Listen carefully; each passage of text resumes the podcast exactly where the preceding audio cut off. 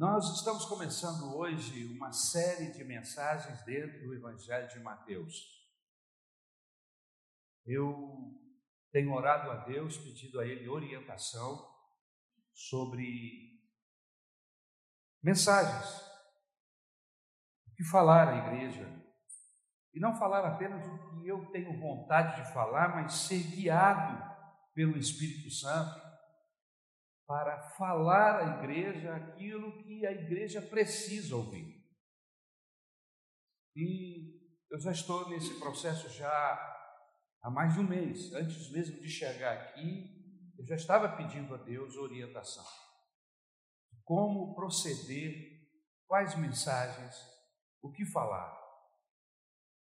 Eu entendo que numa jornada, numa caminhada com Deus, a gente precisa constantemente está revendo. Revendo ensinos, orientações bíblicas, que às vezes nos parece básico demais. Mas eu tenho chegado à conclusão que, na maioria das vezes, irmãos, eu não falho no que é difícil, eu falho no que é básico.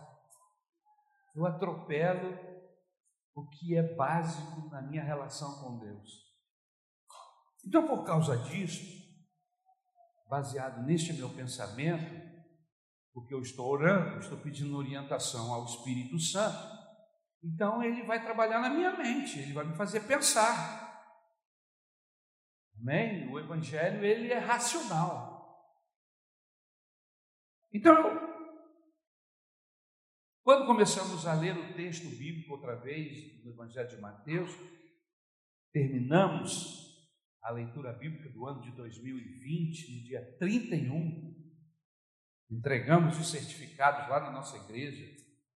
Já começamos a deixar os certificados prontos desde o dia do domingo que antecedia o Natal, para que os irmãos que estavam terminando pudessem ter acesso.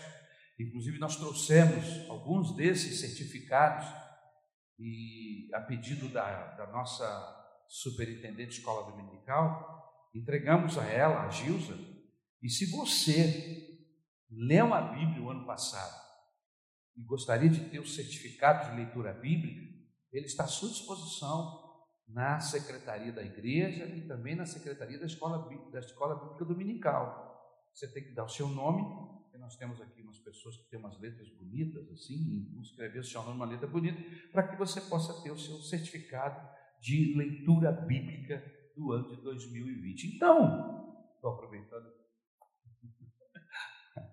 e falando sobre o certificado, eu entendi quando estava lendo o Evangelho de Mateus, comecei a ler o Evangelho de Mateus outra vez com vocês, e os ensinamentos de Jesus, depois que a gente lê uma vez, duas vezes, três vezes, quatro vezes, cinco vezes, sete, oito, nove, dez, tem alguns ensinamentos que já nos aparecem. A gente começa o texto e a mente já completa, porque você já passou várias vezes por esse texto, já até pregou. E eu entendi que eu poderia começar a trabalhar algumas mensagens dentro do Evangelho de Mateus, que é o primeiro evangelho que fala das, da manifestação do Senhor Jesus, do seu nascimento, da, tempo em que viveu, a Bíblia é muito sucinta no que diz respeito à infância de Jesus, mas tão logo ele completa 30 anos de idade ele inaugura o seu ministério e começa com o seu batismo, e uma vez batizado para cumprir a lei e determinação de Deus, ele inaugura o seu ministério. E aí a gente começa a ver tantos ensinamentos, tantas coisas boas que nós lemos agora no Evangelho de Mateus, que se eu pudesse, ficava lendo o Evangelho de Mateus com vocês mais uns dois meses. Quem sabe o ano que vem a gente faz isso? A gente escolhe um mês para estudar um Evangelho. Mas vamos completar, porque eu quero que pessoas aqui na igreja tenham essa essa alegria de poder dizer, não, eu completei, eu li a Bíblia toda. É uma alegria tão grande que a gente sente, irmãos. Amém? Então quero convidar você para nós começarmos, darmos um pontapé inicial, lendo no texto do capítulo 1, versículo de 1 a 17. Evangelho de Mateus, capítulo de número 1, versículo número 1 até o número 17. Eu vou ler na NVT, nova versão transformadora. Ou, se você quiser ler na nova versão internacional, que é a, é, a NVI é uma ótima versão. Qualquer uma dessas versões é Bíblia, irmão, é palavra de Deus. Amém? Muito bem. Mas o meu desafio bíblico esse ano é ler na nova versão transformadora. Eu já li na NVI, já li na revista atualizada, na, N, na NVI, na NTLH, já vi na, na, na na revista corrigida, eu fui lendo todas elas, e agora surgiu aí, a partir do ano passado, ano retrasado, a NVT. Eu falei assim, eu vou ler a Bíblia na NVT. Estou gostando. Amém? Todos acharam? Mateus 1, até o versículo 17. Esta é a lista dos antepassados de Jesus Cristo, descendente de Davi, que era descendente de Abraão. Abraão foi pai de Isaac, Isaac foi pai de Jacó, e Jacó foi pai de Judá e dos seus irmãos. Judá foi pai de Pérez e de Zera, e a mãe deles foi Tamar. Pérez foi pai de Esrom, que foi pai de Arão, Arão foi pai de Aminadab, que foi pai de Nasson, que foi pai de Salmão. Salmão foi pai de Boaz, e a mãe de Boaz foi, foi Raabe. Boaz foi pai de Obed, e a mãe de Obed foi Ruth. Obed foi pai de Jessé, que foi pai do rei Davi. Davi, a mulher que tinha sido esposa de Urias, foram os pais de Salomão. Salomão foi pai de Roboão, que foi pai de Abias, que foi pai de Asa. Asa foi pai de Josafá, que foi pai de Jorão, que foi pai de Uzias. Uzias foi pai de Jotão, que foi pai de Acaz e que foi pai de Ezequias. Ezequias foi pai de Manassés, que foi pai de Amon, que foi pai de Josias. Josias foi pai de Jeconias e dos seus irmãos, no tempo em que os israelitas foram levados como prisioneiros para a Babilônia. Depois que o povo foi levado para a Babilônia, Jeconias foi pai de Salatiel, que foi pai de Zorobabel, Zorobabel foi pai de Abiúde, que foi pai de Eliaquim, que foi pai de Azor, Azor foi pai de Sadoc, que foi pai de Aquim, que foi pai de Eliúde, e Eliúde foi pai de Eleazar, que foi pai de Matã, que foi pai de Jacó. Jacó foi pai de José, marido de Maria, e ela foi a mãe de Jesus, chamado Messias. Assim houve 14 gerações, desde Abraão até Davi, e 14 gerações desde Davi até que os israelitas foram levados para a Babilônia. Daí até o nascimento do Messias também houve 14 gerações. Obrigado, Jesus, pela tua palavra. Eu peço capacidade, unção, inspiração para trazer essa mensagem esta manhã.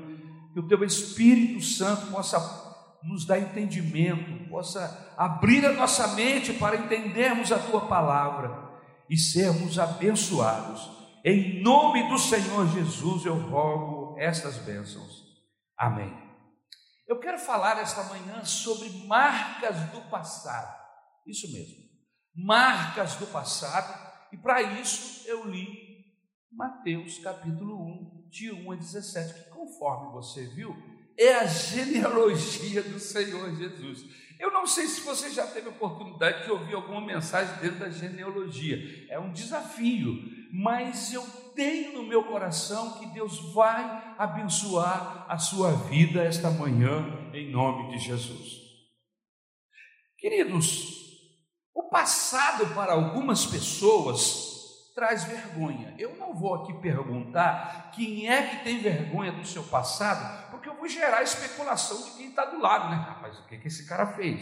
Hum, hum. Então eu não vou perguntar. Mas se eu fosse perguntar aqui, você tem algum constrangimento do seu passado? Não responda, por favor. Você tem algum problema quando você olha para trás, olha no seu retrovisor e você vê algumas coisas que você, se pudesse, tinha consertado. Se pudesse, não faria daquele jeito. E não é só na sua vida, não. É na vida da sua mãe, do seu pai, da sua avó, do seu avô, do seu é, é, é, bisavô, tataravô, você olha para trás e diz, se eu pudesse, eu teria mudado essa história lá atrás. Existem pessoas que têm dificuldade, alguns vergonhas. Por exemplo, filhos ilegítimos. A pessoa teve uma dificuldade lá e acabou gerando um filho fora do casamento, não é? Um fora de um relacionamento sério e, e, agora você tem dificuldades com isso. Pobreza, pessoas que viveram extrema pobreza têm dificuldade. Não quer lembrar, né? Como disse, se, já fui pobre, não me lembro. Tem alguém que fala assim, não é? miséria. Pessoas que viveram um passado de muita miséria, não é? Passado de prisões, prisões espirituais, prisões físicas. É, o indivíduo pagou, cometeu um crime, foi preso e ele tem dificuldade, ele não quer olhar para trás, por quê? Porque quando ele olha para trás, ele se lembra que ele foi um prisioneiro, que ele viveu num presídio, e ele não quer passar isso para as pessoas, as pessoas não, não vão compreender, vão olhar para mim com, com um olhar diferenciado, então eu, eu, eu não quero me lembrar do passado.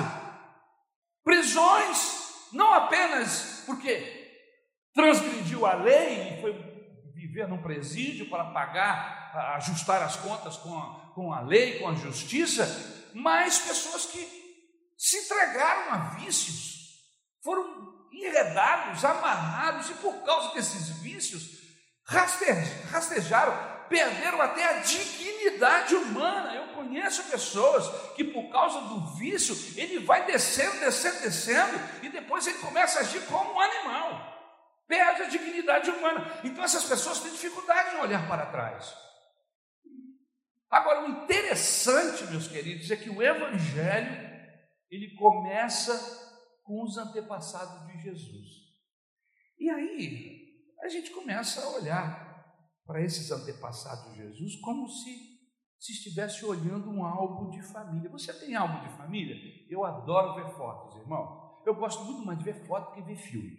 Eu, eu, às vezes, eu vou na casa de irmãos que me convidam assim, uma vez ou outra, para, pastor, vamos em casa, vamos almoçar comigo, vamos fazer um lanche comigo lá. E aí, enquanto ele vai na cozinha trazer alguma coisa, ele liga o filme do casamento dele. E aí eu fico ali vendo. Eu não estava lá. Então, eu não tenho o mesmo sentimento, né? Ele estava lá quando ele vê e chora. Mas eu não, eu olho e falo assim, ah, Legal. Puxa, né? geralmente esses filmes são longos, né, irmão? Porque. E aí você fica 5, 10, 15, meia hora e a noiva não entrou ainda, no, não chegou no altar. E aí, a hora que chega a hora da comida, fala, oh, graças a Deus que vai servir o almoço. Você já viveu isso? É difícil, né, irmão? Você ficar assistindo o filho do casamento dos outros. O seu sem dar olha, agora dos outros é difícil, né? Mas quando eu vou ler essa, esse texto bíblico, eu olho aqui como um álbum de família, o álbum de família de Jesus. Em casa eu tenho um álbum de família. Eu, de vez em quando a gente pega fotos antigas, eu olho a minha esposa e digo, olha que gata que ela era. Continua linda, mas olha. Oh, aleluia, tudo meu, bênção pura. Aí eu olho para os meus filhos, a gente lembra, né? A fotografia nos remete ao passado, aquele momento em que a foto foi tirada, e você vive de novo. É como você mastigar uma comida outra vez, né? Você sente o sabor de novo, né? Então o evangelho começa com esses antepassados de Jesus. Mas qual a razão, pastor, que o Evangelho comece, comece com uma genealogia. Primeiro, mostrar que a ascendência humana de Jesus não é um mito. Ah, Jesus, o Santo de Deus, deve ter tido uma ascendência maravilhosa. Aí tu vai olhar lá e tu vê, meu irmão, cada cabra ruim. Não é? Não era uma ascendência de anjos, não, uma família toda certinha, né? Você já ouviu falar num livro que é a Síndrome da Família Perfeita, onde as pessoas trabalham e zelam para sair da foto bem. Tudo que fazem é para sair na foto, para ficar bem. Só que as pessoas dormem, acordam com a cara amassada no dia seguinte, tem remela nos olhos, né? tem mau hálito. Eu vou parar por aí para a gente não ficar com vergonha. Né? E tem os problemas de relacionamento. Então, mostrar a ascendência humana de Jesus. Ele tem uma ascendência humana, não é de gente certinha. E tampouco não é de anjo. Amém? Se não é de gente totalmente arruinada, ruim, descabida, e tem gente assim nesses textos e nomes que eu falei aqui, não é uma ascendência de anjos. Outra coisa, Jesus, ele é tanto judeu como gentílico. Porque não sei se você notou, quando a gente leu a, a genealogia, aparecem duas mulheres gentias aí nessa genealogia. Lembra quem, quem são? Raabe, Raabe não era judia, absolutamente. Raabe era uma habitante de Jericó hein? e prostituta. uma prostituta de beira de, de rua, de beira de muro. Ela morava entre os muros de Jericó. Gentia. A outra mulher que aparece aí é Ruth. Olha que fantástico. Uma moça, que história fantástica a história de Ruth, né? Que coisa tremenda. Então você vê que, que Jesus exclusividade judia, não, porque na ascendência dele tem gentio.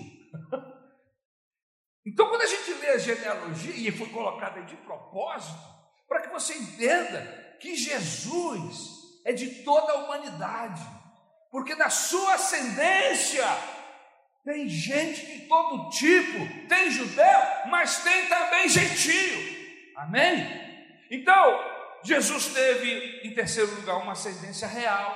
Ele veio de rei. E é importante porque Mateus quer provar aos judeus que Jesus é rei. E para ele ser rei, ele tem que ter uma ascendência real. Ele é filho de Davi. Ele teve também uma ascendência pobre.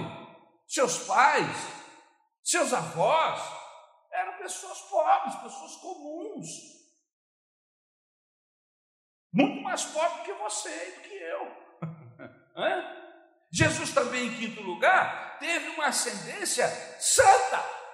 Aparece gente pura, aparece gente santa, aparece gente separada por Deus aí, envolvida, cheia do Espírito Santo, mas aparece também cafajeste, aparece aí nesse grupo de gente. Então, meu querido, nesse álbum de família de Jesus tem gente de todo tipo. Deixe-me trazer uma curiosidade do texto para você. Apenas cinco mulheres aparecem nessa genealogia. E dessas cinco mulheres, há sempre uma dúvida sobre o caráter das mesmas. É interessante esse detalhe. Primeiro, Tamar, que se casa com um dos filhos de Jacó, e você conhece bem a história de Tamar havia uma lei, a lei do Levirato, se eu não estou enganado, não, não é Levirato. A lei que obrigava, no caso da mulher ficar viúva, o irmão mais novo, liberado mesmo, obrigava o irmão mais novo a casar-se com essa mulher e gerar filhos para o morto, o, morto, o, o indivíduo que tinha morrido e não tinha tido filhos com ela. E aí Tamar tem que criar todo um processo para que essa lei seja cumprida. E ela se veste de prostituta e vai para uma zona de baixo meretriz para chegar lá. Forçar o pai, o seu sogro, a entregar o seu filho. É uma história interessante, mas ela se envolve nessa situação aí. Depois você vai ler isso com um pouco mais de carinho. No versículo 5 parece errado, que era uma prostituta. Então nós temos aí Tamar, que procede como uma prostituta, embora não fosse, mas acaba procedendo como uma. Raabe, que era uma prostituta de profissão. Ruth, a moabita, que era uma estrangeira, não era prostituta, mas era uma estrangeira, uma gentia, não é verdade? Betseba, que acabou adulterando com Davi, teve problema moral, olha só. Né? Maria, que era uma santa moça de Deus, mas que estava gerando um filho que não tinha pai. Como é que você explica isso para a sociedade? Hã? Como é que você explica isso? Como é que é isso? Por isso que José, que José quis dar no pé. Que conversa é essa, minha filha? É, ah, foi um anjo que apareceu. Como é que é? Conta essa história direito. Imagina que a sua filha chega na sua casa dizendo que está grávida e que é do Espírito Santo. Não, imagina isso. Sua filha de 15 anos, 14 anos, diz que Espírito Santo, menino, senta aí, conversa direito comigo. Não, não fica de bobeira, não, fala a verdade. Você vai ficando logo nervoso. Foi parecido com isso, só que os pais dela não souberam, porque Deus tratou direto com José e disse: José, fui eu que coloquei a semente lá, você pode confiar. José já estava pronto para dar no pé. Quando Deus falou com ele, ele temia o Senhor, e Deus falou com ele em sonho. E aí ele retroagiu e dá a cobertura necessária para que Maria não fosse apedrejada, porque inclusive ela poderia ser apedrejada. Então, tudo isso, meus irmãos, foi escrito na Bíblia para que eu e você possamos olhar para o passado e não nos envergonharmos dele. Porque se Jesus teve um passado assim, o meu passado é tão difícil assim que eu não posso olhar para ele? Hã? No versículo de número 17, você está com a Bíblia aberta? Mateus divide a genealogia em três sessões. Primeiro, de Abraão a Davi, do patriarca ao primeiro rei de Israel. Depois, em segundo lugar, de Davi a Josias, do primeiro rei ao último rei antes do cativeiro. E em terceiro lugar, de Jeconias, o primeiro rei pós-guerra, pós-exílio ao tempo de Jesus.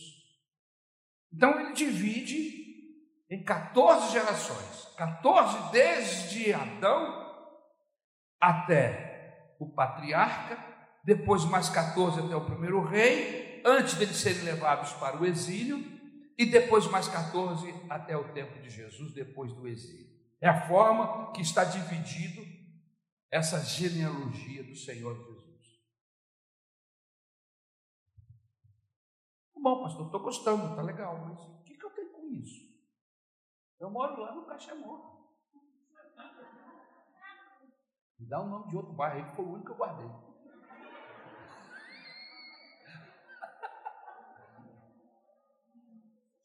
Eu moro lá no Pingo d'Água. Tem um bairro chamado Pingo d'Água aqui? É Pingo? É Pingo mesmo? É isso mesmo? Pingo? Eu moro lá no Pingo d'Água, pastor. O que, que isso tem a ver comigo? Essa genealogia, irmãos, ela tem um ensinamento, tem um processo bonito aqui que se o Espírito Santo nos ajudar, você vai entender. E o primeiro ponto, a primeira lição importante que eu quero guindar, tirar aqui dessa genealogia, é que eu e você, nós não podemos nos ressentir do nosso passado. Nós não podemos olhar para o nosso passado como alguma coisa tão ruim que não vale a pena olhar para ele nem lembrar dele. Eu preciso lembrar, quando olhar para o meu passado, que Deus trabalha mesmo através das minhas loucuras, Deus trabalhou e trabalha, tra, trabalhou através da loucura dos meus antepassados, os seus pecados, os seus desacertos humanos, as coisas foram acontecendo e chegaram em mim. E Deus não jogou nada disso fora, mas Ele se aproveitou de tudo isso para se revelar a você e a mim. Olha que coisa interessante. Há pessoas na biografia do Senhor Jesus tão malignas que nós teríamos vergonha de tê-las em nossas próprias biografias. Por exemplo, Acabe. Acabe aparece aí na genealogia. Você que frequenta a escola EBD, Escola Bíblica Dominical, quem não frequenta a EBD não sabe quem é Acabe. Mas quem é frequentador de EBD e lê a Bíblia sabe quem é Acabe. Foi um dos reis mais miseráveis, mais malditos que já esteve na frente do governo de Israel nessa época. Israel estava dividido em dois reinos. E Acabe era um homem maligno. E a gente teria vergonha de ter Acabe na nossa biografia. Um homem seduzido por deuses estranhos, casado com uma mulher que era feiticeira. Essa mulher o manipulava. Ela era adoradora de deuses malignos, estranhos. E este homem fazia parte da árvore genealógica do Senhor Jesus Cristo. O que, que nós aprendemos com isso? Primeiro, o pecado, as loucuras de Acabe não foram suficientes para atrapalhar os planos de Deus, não. Tanto é verdade que eu estou falando, que ele aparece na genealogia do Filho de Deus, da pessoa do Senhor Jesus. Pecado, o, o, o Acabe foi um monstrengo, espiritualmente falando, e, e fisicamente também. Mas acontece que Deus trabalhou em todos os processos. As circunstâncias passadas, os desacertos dos seus pais, os erros ou os acertos dos seus avós, não foram suficientes para atrapalhar o plano de Deus para a sua vida. O fato é que você chegou aqui e você está diante do Senhor, lavado, salvo, remido pelo sangue de Jesus. Mas por que, que o senhor está falando isso, pastor? Porque há pessoas que vivem debaixo de uma grande culpa. E uma culpa que não é sua. E ela fica como que pagando pela culpa de gente que já morreu. Você não consegue voltar lá atrás para consertar nada. O passado ficou para trás, a gente só anda para frente, o tempo só anda para frente e não anda para trás. Eu não tenho como consertar o erro que eu cometi no domingo passado, eu não posso voltar nem ontem. Depois que eu cometi o erro, eu não posso voltar mais para consertá-lo. Ninguém consegue voltar atrás. Como eu disse, a marcha no tempo é para frente. Então, pastor, há coisas no passado que não tem conserto? É isso que você está querendo dizer? É. Há coisas no passado que não há conserto. Que não tem como você mudar. O que está feito, está feito. Não há como remediar. Então, pastor, não há mais solução para a minha vida? Deixe-me dizer, esta é a boa notícia do Evangelho, aleluia.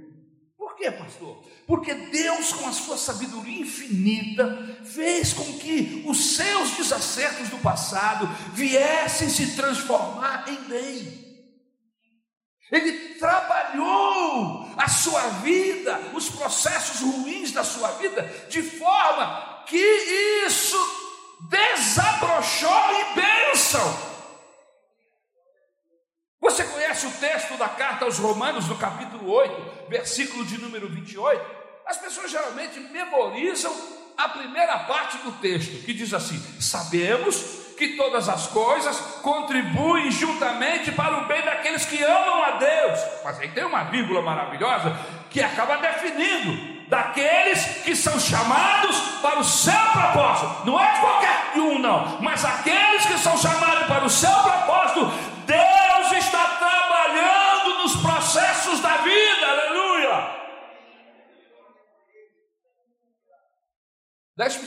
Exemplo bíblico para que você entenda aonde eu quero chegar. Jacó, um dos personagens mais importantes do Antigo Testamento. Jacó era um larápio, um desqualificado, um homem que enganou o próprio pai, que estava à beira da morte. Não teve a menor, menor constrangimento. Se fantasiou do seu irmão e foi lá e enganou o pai, velhinho, para poder roubar a bênção.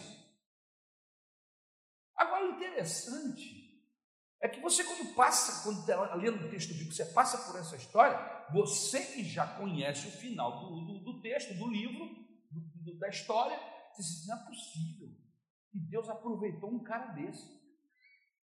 Não é possível. É possível. Porque Deus trabalha no processo da vida deste homem de uma tal maneira que depois esse homem é o pai das doze tribos de Israel. Como é que é isso? Começou mal, começou ruim, começou estragado, mas começou, e no meio do caminho ele tem um encontro com Deus. No meio do caminho, o Espírito Santo muda, trabalha na vida dele, e ele vai sendo transformado, transformado, e daqui a pouco Deus está usando aquele infeliz em um projeto divino de salvação para toda uma nação. Lembra de José? José, um dos personagens mais maravilhosos de toda a Bíblia. Até porque José, ele é o antítipo de Jesus. O que é o antítipo, pastor? O antítipo, para, para você entender o que eu estou falando, é uma sombra. Quando eu estou caminhando com a luz atrás de mim, o sol atrás de mim, a minha sombra está na minha frente. Então, para onde eu vou, a minha sombra vai. É possível que a Isabel, ao ver a minha sombra, consiga achar traços dessa sombra que pareça comigo, e assim, essa sombra é do Ari, será que ele está chegando? Lógico, ela vai ver primeiro meu nariz chegar, o meu nariz chega primeiro sempre, em qualquer lugar o meu nariz chega sempre primeiro, ela vai dizer, esse narizinho eu conheço. Para que, que você está fazendo graça com isso, pastor? É que eu quero dizer para você que antes de Jesus aparecer nos processos da Bíblia, da história bíblica, Deus colocou homens muito parecidos com ele. Eram sombras de Jesus. José é uma sombra de Jesus. Por isso que é, é maravilhosa a história fatos que ocorreram, que aconteceram com José, que mais tarde aconteceu semelhantemente igual na pessoa de Jesus. Seus irmãos tinham inveja dele. Seus irmãos não gostavam muito dele. Aí você vai ver lá na família de Jesus, a Bíblia não, não gasta muito tempo falando da família de Jesus, mas o pouco que fala é para dizer que os irmãos dele não, não, iam muito com ele. Você entende no contexto que eles não acreditavam. Os irmãos de Jesus e irmãs, porque ele tinha irmãos e irmãs, não acreditavam nele. Depois, assim como José foi vendido pelos seus irmãos para mercadores, Jesus também foi vendido por 30 moedas de prata pelo Judas. Aí depois, Antes de ser vendido, ele é jogado dentro de um buraco e fica lá durante horas. Quem sabe dias, até os mercadores passarem para que ele fosse vendido. Ele ficou lá dentro daquele, daquela vala, daquele buraco amarrado lá, aquele poço. Da mesma forma, Jesus foi para o Calvário, padeceu e foi para o Calvário. Assim como Jesus foi levado para o deserto para ser tentado, José foi para a casa de Potifar e lá ele foi tentado. Assim como ele foi preso, Jesus também foi preso. Assim como ele se tornou governador do Egito, aleluia, Jesus também vai se tornar Rei dos Reis e Senhor dos Senhores. Então José é uma sombra da pessoa de Jesus. José foi vendido pelos seus próprios irmãos, mas é do erro, do pecado desses homens. Porque veja, quando você lê a história, você ama, meu Deus, fizeram isso com esse menino. Mas depois que você vê o que Deus faz com José dentro do Egito, aí você chega à conclusão que Deus transformou aquela maldade, aquela malignidade, em uma forma de salvar a vida deles mesmos. Veja como é que Deus trabalha nos processos. E José, quando se encontra com seus irmãos, diz isso para eles: Vocês, com a maldade de vocês, me venderam, mas Deus transformou tudo, e agora vocês. Por isso, não tenham medo de mim, porque tudo isso era propósito e projeto de Deus. Então veja que Deus está se aproveitando de maldades humanas, de processos humanos. Não é que Deus quer que as pessoas sejam más, não. A maldade humana é do coração do homem, a malignidade é do coração do homem. O que eu estou dizendo é que Deus transforma isso. É que Deus muda isso. Amém? Moisés matou o egípcio, um assassino, um homicida. Hã? Mas é por causa desse homicídio que ele foge do Egito e vai para o deserto. E lá no deserto ele tem um encontro com Deus, um encontro fabuloso com Deus, e se transforma. Deus o envia para o Egito de volta como um libertador. Quem poderia dizer que um homicida mais tarde iria voltar? Veja como que Deus se aproveita dos processos. Sansão. Sansão teve seus dois olhos furados por causa de Dalila, aquela mulher, aquela prostituta. Mas foi por causa desse pecado que Deus vingou Israel dos seus inimigos. Você sabe da história de Sansão? Ele foi preso, furaram os seus olhos, ele perdeu a sua força e ele se tornou um escravo dos filisteus. Mas Deus visitou, Deus transformou e deu a ele a força outra vez. E quando os filisteus estavam reunidos em um templo com ele foi pediu ao menino para que o colocasse perto de, de colunas principais do templo. E lá ele falou: Deus, mais uma vez me usa. E Deus deu força para ele, e ele derrubou as colunas do templo, e o templo desabou. E mais gente morreu no dia da morte dele do que todo o tempo que ele viveu antes. Veja como é que Deus trabalha. Veja Davi. Davi pecou com Betseba, cometeu um homicídio, matando Urias, seu esposo. Mais tarde, ele se casa com essa mulher. E não é que essa mulher, Betseba, lhe dá um filho. E esse filho era do coração de Deus. Deus amou Salomão. O processo do Davi estava errado. Deus o castiga. Deus fica irado com Davi, mas ele é cheio de compaixão, cheio de misericórdia. Davi se reconcilia com Deus, se converte outra vez ao Senhor, Deus o perdoa, e passado alguns anos, aquela mulher gera um filho, Salomão, e Salomão se torna herdeiro e rei de Israel. E por que, que Deus não citou, não suscitou Salomão de Abigail? Ela estava lá. Para que eu e você soubéssemos que não importa o quanto seja sujo o nosso passado, Deus está transformando tudo hoje. Ele é maior do que todo o seu passado, Ele é maior do que toda a sua vergonha. Deus está transformando tudo para a glória do seu nome. Você pode dar glória a Jesus? Oh, aleluia! Você tem medo de maldição de família? Nós vivemos no presente, sonhamos com o futuro, joeiramos o passado. O passado ele nos deixa legado. O passado ele nos deixa uma herança. Mas a minha herança é podre, pastor. Mas quando nós entramos debaixo do sangue de Jesus, não importa quão podre tenha sido a sua vida no passado, tão distante de Deus, não importa o monstro que você era no passado, hoje você foi lavado, remido pelo sangue de Jesus. A maldade e a malignidade foi tirada, e agora eu estou diante de servos de Deus.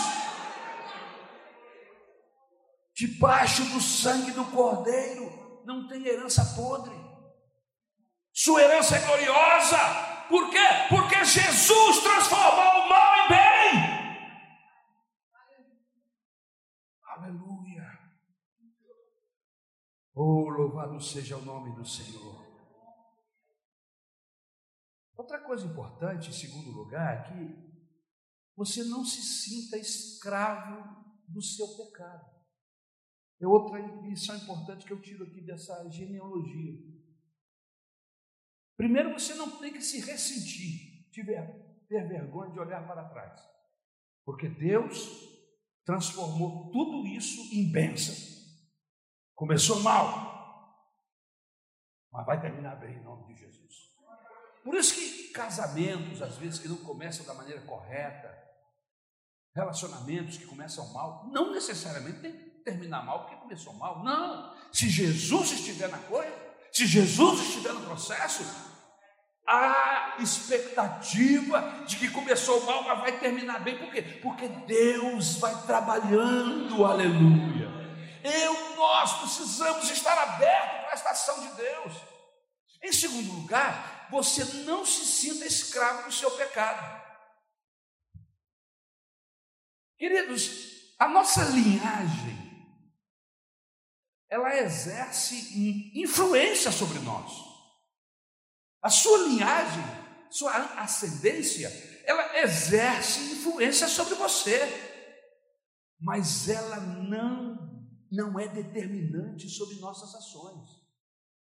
Uma coisa é você ser influenciado, outra coisa é essa influência ser determinante. Como é que é isso, pastor? Veja os versículos 6, 7 e 8 do texto que nós lemos. Na biografia de Jesus, nós temos um homem mau que gerou um homem bom. Um homem mau que gerou um homem mau, Roboão, que gerou Abias. Olha que interessante. Na genealogia de Jesus, nós temos um homem bom que gerou um filho mau, Josafá, né? Gerou, Georão, Josafá era bom, Georão era ruim. Uma mulher boa que gerou um filho excelente, né? E aí tem um ditado que diz que filho de peixinho, peixinho é.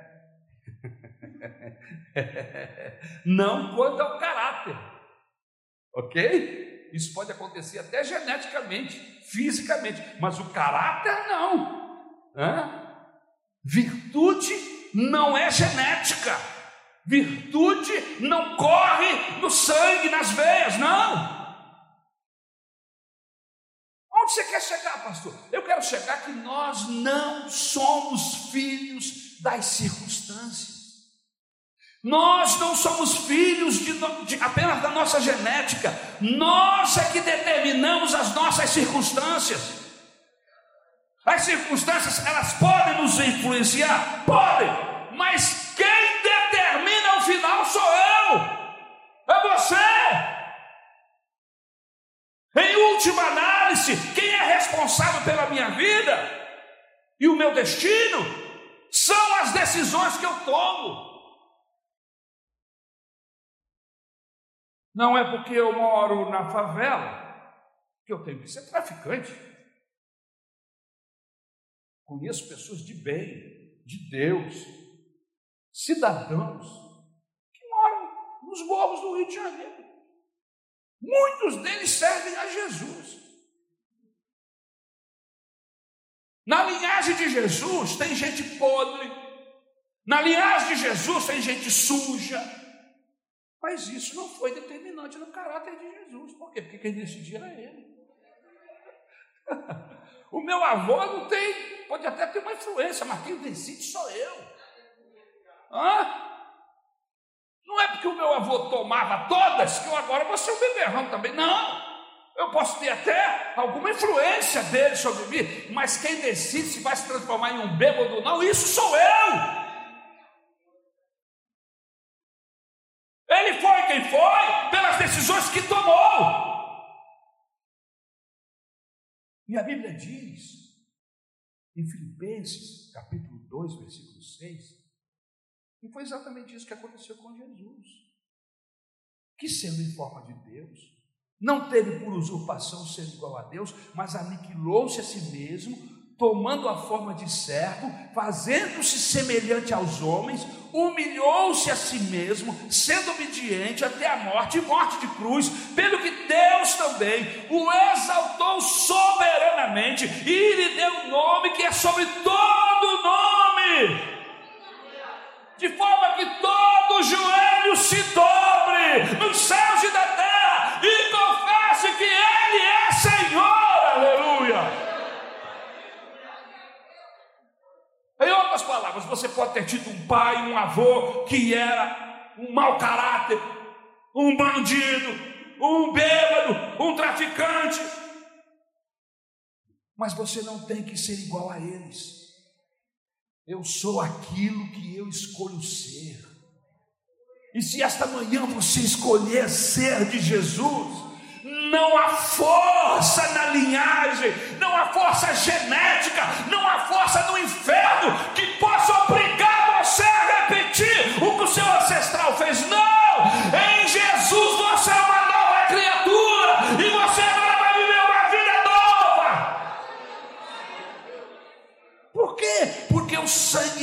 Jesus quebra toda a força do mal pelo seu poder. Aleluia. Há um hino na harpa cristã que eu gosto muito, que diz assim: O teu pecado tu queres deixar. No sangue há poder, sim há poder. Queres do mal a vitória ganhar. Seu sangue tem este poder, a poder sim, força e vigor neste sangue de Jesus, a poder sim no bom Salvador, ó confia no Cristo da cruz Queres pureza para teu coração, no sangue há poder, sim há poder, mais lealdade, mais consagração. Seu sangue tem este poder, há poder, sim, força e vigor neste sangue de Jesus a poder sim no bom Salvador. Ó, oh, confia no Cristo da cruz. O sangue de Jesus não perdeu a sua eficácia. Inclusive é por isso que eu estou aqui hoje. É. Porque você pensa o quê? Porque eu sou pastor, eu sou um santarrão, eu sou um indivíduo que não pego. Não, eu pego. Eu tenho dificuldades assim como você, mas eu corro para Jesus. Eu peço o poder do seu sangue sobre mim, que não perdeu o poder. E Ele me lavou ontem, me lavou hoje de manhã, está me lavando agora. Aleluia.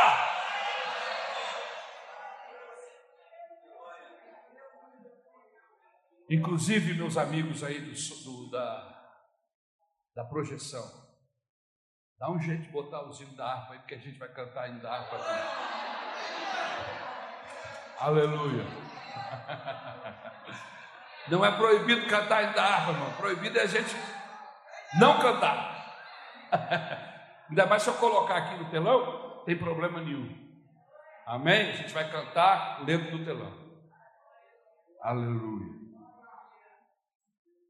Terceiro lugar, eu vou terminar. A Gilson já olhou para o relógio. E o, o, cara do botão hoje deve ser o Juarez. Está com o botão ali só esperando ali para apertar. Não se exclua e não exclua ninguém, porque através da história Deus usa gente excelente, gente comum e gente que não prestava. Você não tem o direito de excluir ninguém, porque a gente condena logo o indivíduo. Isso aí não vai dar para nada. Isso não presta, isso não vale nada. O diabo que faz isso. O diabo, quando ele chega para nos acusar, ele nunca nos dá esperança. Ele sempre diz assim: você não presta.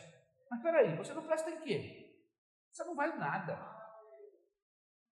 Você já notou que quando Deus vai falar com a gente, ele diz assim: Ari, você precisa mudar. Mudar o quê? Você para de mentir. Ele, ele é específico, ele aponta, ele bota o dedo lá. Para de mentir. Isso está acabando com você. Ari, para com esse desequilíbrio sexual. Está. Por que você não se santifica mais?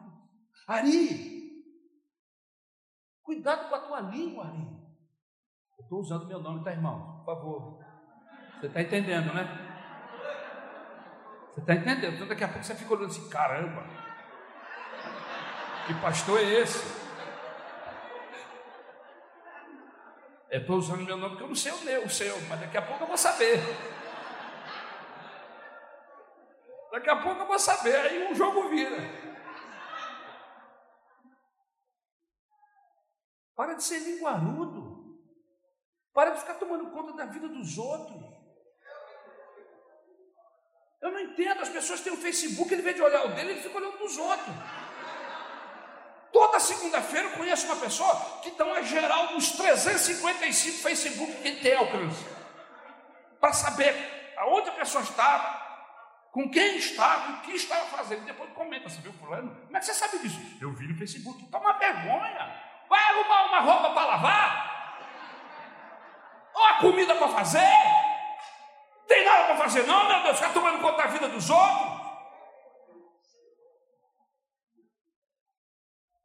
Ficou ruim agora, né? Mas aí a gente exclui, a gente tem, nós seres humanos, nós excluímos o outro. E aqui, quando a gente lê a genealogia, a gente começa a perceber que não pode excluir ninguém. Por quê, pastor? Na história tem Abraão, que é homem de caráter, que é amigo de Deus. Nessa história tem Davi, um homem segundo o coração de Deus. Nessa história tem uma mulher chamada Ruth. Que biografia fantástica tem essa mulher. Mas tem gente que não sabemos quem é. Quem foi esse tal de Pérez? Quem sabe morar com caixa-morra? Não sei. O que, que ele fez? Eu não sei. Filho de Tamar. Nessa genealogia de Jesus, tem gente de muitos feitos, tem gente que não presta, mas Deus se valeu deles. Deus se valeu desses processos todos. E você que se sente feio, você que se sente pequeno, você que se sente um traste, não se exclua, meu irmão. Você é valioso para Deus. Irmãos, tem gente aqui nessa genealogia que, se fosse possível, a gente tirava da biografia. Tem irmãos que, se pudéssemos, nós nos esganávamos. Tu já ficou com vontade de esganar o irmão? Eu já. Vamos, vamos abrir o confessionário?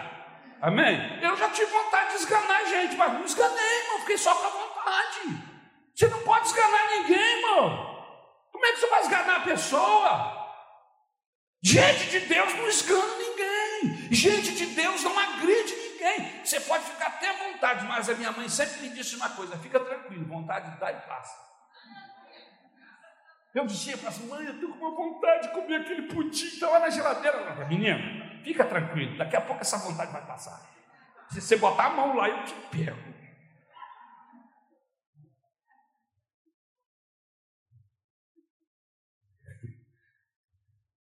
aquele vizinho que você gostaria que o fogo que caía, ia cair, ia cair em Samaria, caia na casa dele. Né? Ah, Senhor, aquele fogo que não caiu em Samaria, derrama aqui. Aquele marido, aquela esposa que diz assim: Meu Deus, onde eu estava com a cabeça quando eu casei com esse homem, com esse traste? Fulano é viúva e é tão feliz.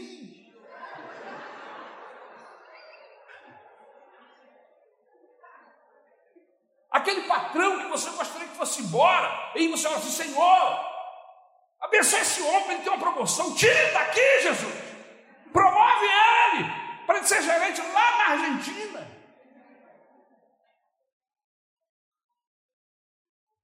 E aí Deus diz o que para você? Não, não vou tirá-lo. Por que, que não vai, Deus? Porque ele faz parte de um processo na sua vida. Essas pessoas, Deus se aproveita. Para quê? Para moldar-nos. Para nos fazer semelhante a Jesus, irmãos. O alvo de Deus não é que você fique vindo na Maranata para cantar louvor, assistir o grupo cantar, ouvir mensagem, ah, o culto foi tão abençoado. Não, irmão, o alvo de Deus é muito maior que isso. O alvo de Deus é nos transformar e nos fazer igual a Jesus. E ele se aproveita desses trastes, desses vizinhos, desses maridos, ele se aproveita de filhos, ele se aproveita de esposas, ele se aproveita dessa bandidagem de tudo. Ele vai se aproveitar para moldar em você a pessoa de Jesus Cristo, seu filho. E quando você diz, não, Deus, eu não vou entrar aí, eu não vou fazer assim, eu não quero essa pessoa do meu lado, você está pulando degrau. Você está pulando etapas. Você não pode pular etapa. Amém? Porque as etapas de Deus são importantíssimas. As etapas de Deus, se você cumpri-las, lá no final você vai sair voando, lá no final você vai sair abençoado, lá no final você vai sair uma pessoa melhor, parecida com Jesus. Agora, se você pular as etapas, você vai continuar sendo monstrengo, fantasiado de ovelha, mas é lobo.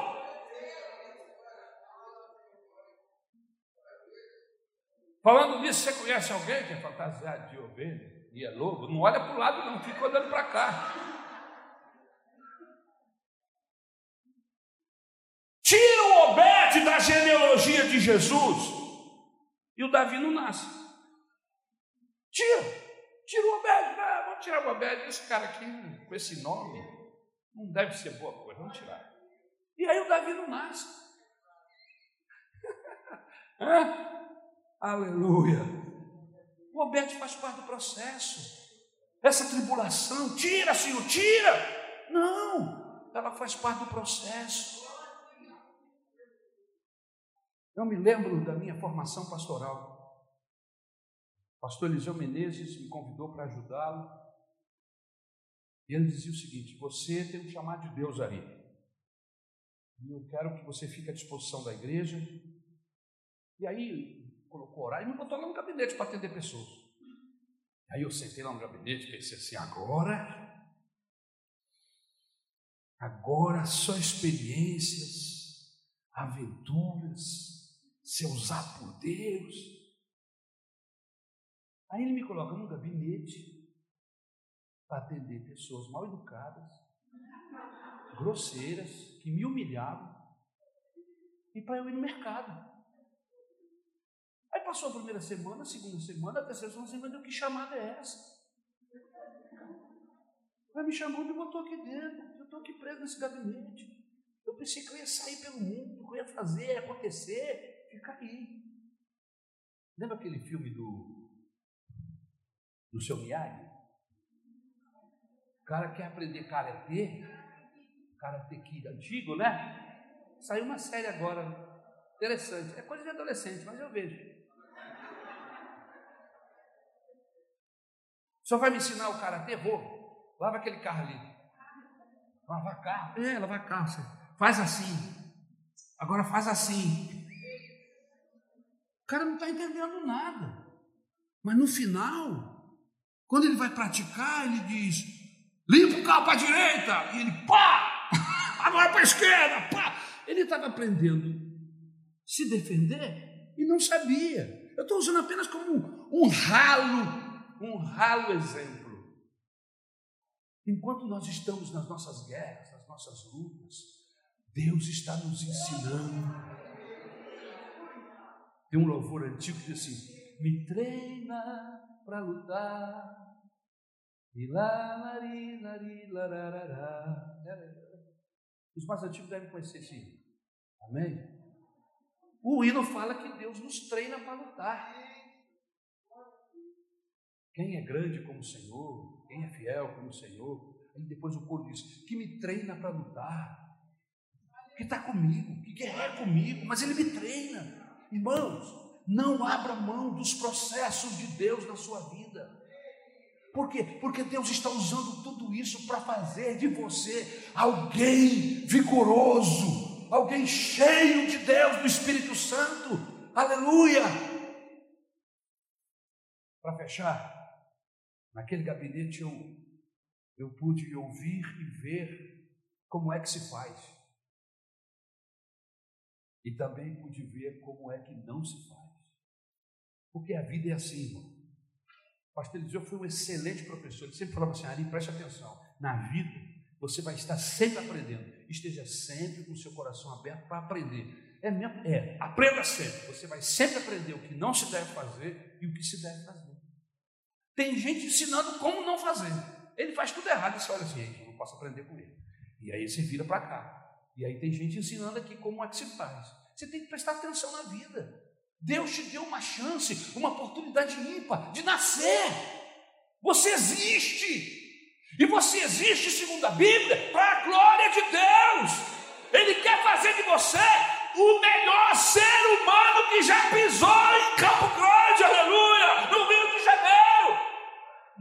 começa com uma disposição da sua parte de viver os princípios de Deus deixar que Deus nos guie e não pular etapas, e não olhar para a genealogia da Bíblia como, como uma coisa enfadonha, mas olhar e tirar lições preciosas, como essas que nós tiramos aqui esta manhã. Vamos ficar de pé, em nome de Jesus.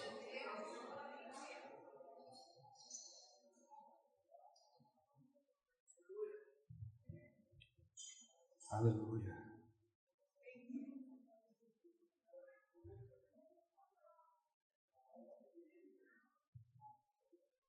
Você já teve a oportunidade de conhecer uma ostra? A ostra é um molusco que consegue, através de pequenos grãos que entram para dentro da sua casinha, da sua. Ela transforma aqueles grãos em pérolas. Grãos de areia. Obrigado. Só que você já deve ter comido ou visto uma ostra. Essa parte interna da, da, da casa, do casulo dela, é dura, é uma casca. Mas a parte interna é muito molinho, é muito sensível. Você imagine um grão de areia ali dentro. Segundo os estudiosos, a ostra ela fica dentro daquela caixa, tentando expulsar o grão de areia que saiu, que entrou, melhor dizendo. E o grão de areia junta-se com outro, junta-se com outro, e ela começa a se exercitar, começa a pressionar, e aí vai quebrando as pontas do grão de areia e ele vai ficando arredondado. E aí forma pérola, que tem um valor tremendo. Mas tudo começou com o sofrimento, começou com a dor. E ela tentando expulsar o grão de areia lá de dentro da sua casa. Mas ela vai forçando, se exercitando, e daqui a pouco, aquilo que estava antes lhe ferindo, agora está lhe massageando. Porque ele arredondou e ele fica correndo dentro daquele corpo, de um lado para outro, e massageia. Sabe, irmãos, nós precisamos aprender com a ostra. Eu não sei quantos grãos de areia estão entrando aí na sua casa. Já entrou um grão de areia dentro de uma, uma farpa no seu dedo? Um corte, horrível, né? Quando entra alguma coisa dentro do corte, você fica tentando tirar, ou um, um, uma farpa entra no seu dedo e vai entrando, é horrível, você fica tentando tirar, e quanto mais você mexe, mais dói. Por quê? Porque a parte de dentro é sensível. Queridos, as tribulações, as lutas, os problemas, eles vêm das nossas vidas. Mas nós precisamos tirar lições. Nós não podemos passar por problemas na nossa vida, dificuldades, situações que você nunca imaginou participar, depois simplesmente comer pizza na pizzaria, como se nada tivesse acontecido. Não! Você tem que parar e pensar: peraí, o que, que aconteceu? Refletir e tirar lições para a sua vida e melhorar, e não repetir esses erros, e buscar a misericórdia do Senhor, fortalecimento da sua vida. Você não pode tocar a sua vida normalmente. Não, para. Você é um servo de Deus, você é uma serva de Deus, você tem o seu nome escrito no livro da vida, e só você pode tirar o seu nome de lá. Só você pode fazer com que ele fique lá bem, pela graça do Senhor. É graça de Deus que ele está lá, é por graça. Mas lá não tem nome de bandido, não, irmão. Lá não tem nome de falador, não. Lá não tem nome de caluniador, não. Lá não tem nome de mal pagador, não. Lá só tem nome de gente ex Ex. Quantos ex nós temos aqui? Olha aqui um ex. Você também é um ex? Levanta sua mão, pastor. Eu sou um ex. Ex significa que foi, mas não é mais. Foi mentiroso, foi bandido, foi um monte de coisa, mas e agora? Agora é povo santo, é povo remido, é povo que tem o nome escrito no livro da vida, é gente que vai para o céu pela graça de Deus.